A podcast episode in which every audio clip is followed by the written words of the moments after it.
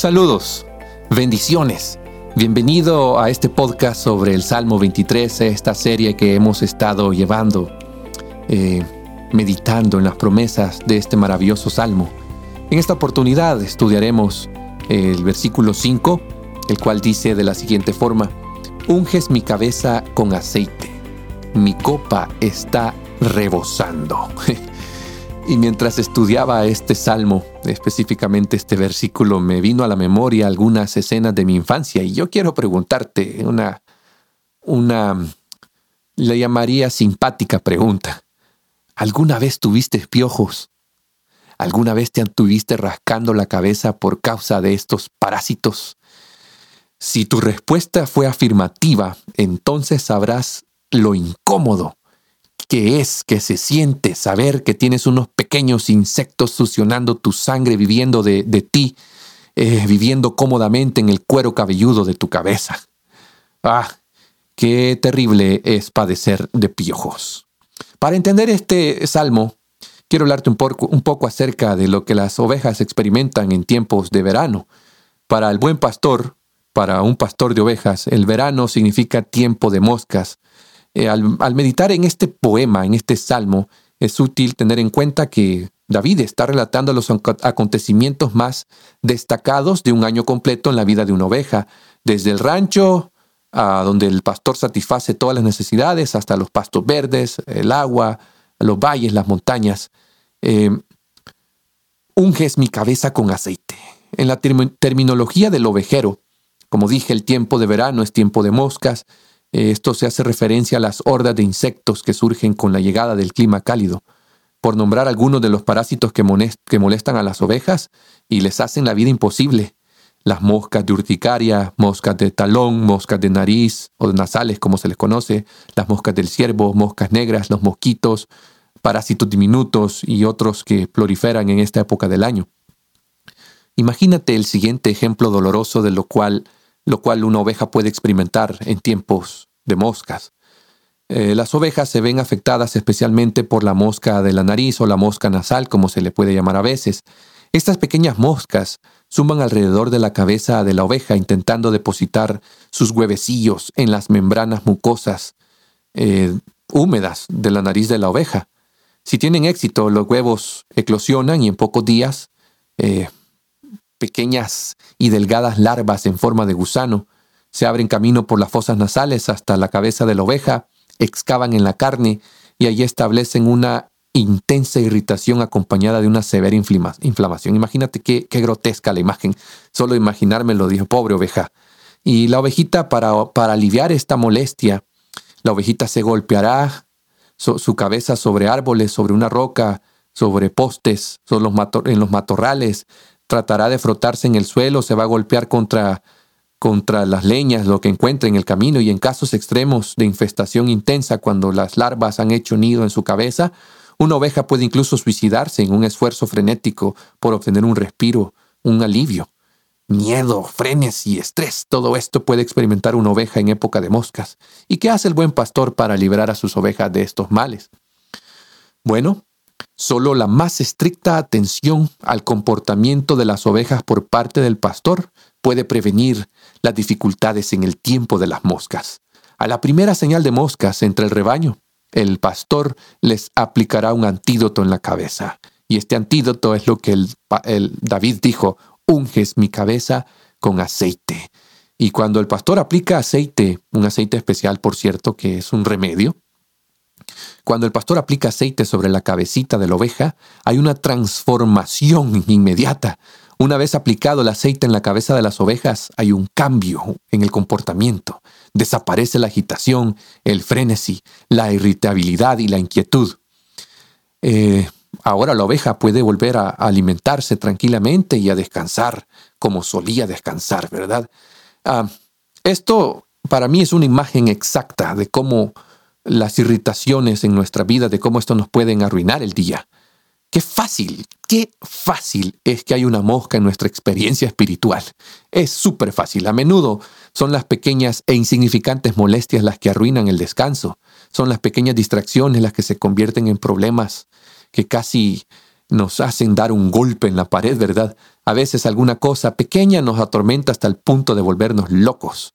Al igual que con las ovejas, debe de haber una aplicación continua y renovada de aceite para prevenir las moscas en nuestras vidas. Debe haber una unción continua de este símbolo, de este símbolo sagrado, el aceite símbolo del Espíritu de gracia de Dios, del Espíritu Santo. Debe de haber una unción diaria para contrarrestar los daños o las moscas que puedan presentarse en nuestras vidas. Cuando tengamos conflictos de personalidad es probable que seamos atormentados por moscas espirituales. Hay algunas personas que sostienen que en la vida cristiana solo se necesita una única e inicial unción del Espíritu de Dios y basta para el resto de la vida, pero no es así. Eh, necesitamos una unción diaria del Espíritu de Dios sobre la mente eh, para que puedan mi, mi, carácter, mi, personalidad pueda reflejar el don, el fruto del Espíritu, eh, pueda ser una persona alegre, estar contento, tener amor, tener paciencia, andar manso, paz. ¿Y qué contraste es esto con el mal genio, la frustración y la irritabilidad que estropean la conducta de muchos de nosotros a causa de las moscas espirituales. Pero también durante el verano, además de tiempo de moscas, también es el tiempo de la sarna. La sarna es una enfermedad irritante y muy contagiosa que se da en la piel de las ovejas de todo el mundo. Se, es provocada, causada por un parásito pequeñito, pequeñito, microscópico, que prospera y prolifera en épocas de calor. Eh, la sarna, como es súper contagiosa, se puede extender por todo el rebaño mediante el contacto directo entre animales infectados y no infectados también. Y una de las cosas de las ovejas es que a las ovejas les encanta frotarse la cabeza de forma cariñosa y amistosa, les gusta eh, rozarse la cabeza y la sarna se encuentra más comúnmente alrededor de la cabeza. Y cuando dos ovejas se frotan, la infección se propaga fácilmente de una a otra. En un sentido real y directo, la sarna puede ser sinónimo de contaminación, de pecado, de maldad. Eh, haciendo un paralelismo de nuevo, como con las moscas, el único antídoto efectivo es aplicar aceite de linaza, azufre y otros productos que pueden controlar esta enfermedad. Eso lo hace el buen pastor. Y en la vida cristiana, la mayor parte de nuestra contaminación viene por el mundo, por el pecado. Aquello que nos contamina y nos enferma espiritualmente, espiritualmente, viene a través de nuestra mente. Eh, y es porque en la mente nosotros transmitimos y recibimos ideas, conceptos y actitudes que pueden ser buenas o, perjudicarnos. Por eso Filipenses 4.8 eh, se nos instruye, se nos enfatiza en este asunto. Eh, Pablo dijo, todo lo que es verdadero, todo lo honesto, todo lo justo, todo lo puro, todo lo amable, todo lo que es de buen nombre, si hay alguna virtud y si hay alguna alabanza, piensen en estas cosas. Así que el único camino posible y práctico para alcanzar una mente libre de la contaminación del mundo, libre de sarna, es ser consciente diariamente, amigo, cada hora, mi amiga, de la presencia purificadora del Espíritu Santo de Dios, aplicándonos a nuestra mente. Además, durante este tiempo, cuando ya el otoño se va acercando, eh, en el rebaño se producen cambios eh, en el rebaño hay cambios sutiles, es la época del celo, del apareamiento, de las grandes batallas entre los carneros por la posesión de las ovejas, el choque de cabezas y el golpe de, los de cuerpo a cuerpo por ganar supremacía. Y el pastor sabe que a las ovejas les encanta pelear, les gusta, siempre hay una, una oveja macho alfa, pecho peludo, como decimos, espalda plateada, que quiere llevárselas de mandón. y el pastor sabe esto sabe que, hay ovejitas, hay carneros, hay carneros de esa forma. Entonces, el buen pastor agarra a los carneros, a los pleitistos, y les unta en la cabeza aceite o grasa.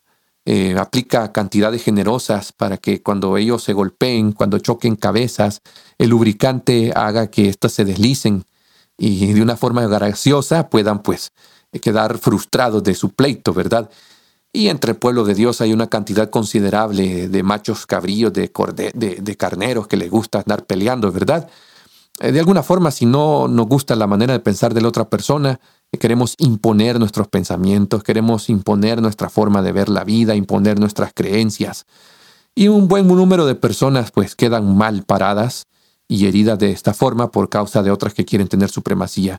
Y para prevenir y evitar este tipo de cosas, Dios nuestro buen pastor, le encanta aplicar el precioso ungüento de la presencia de su Espíritu en nuestras vidas.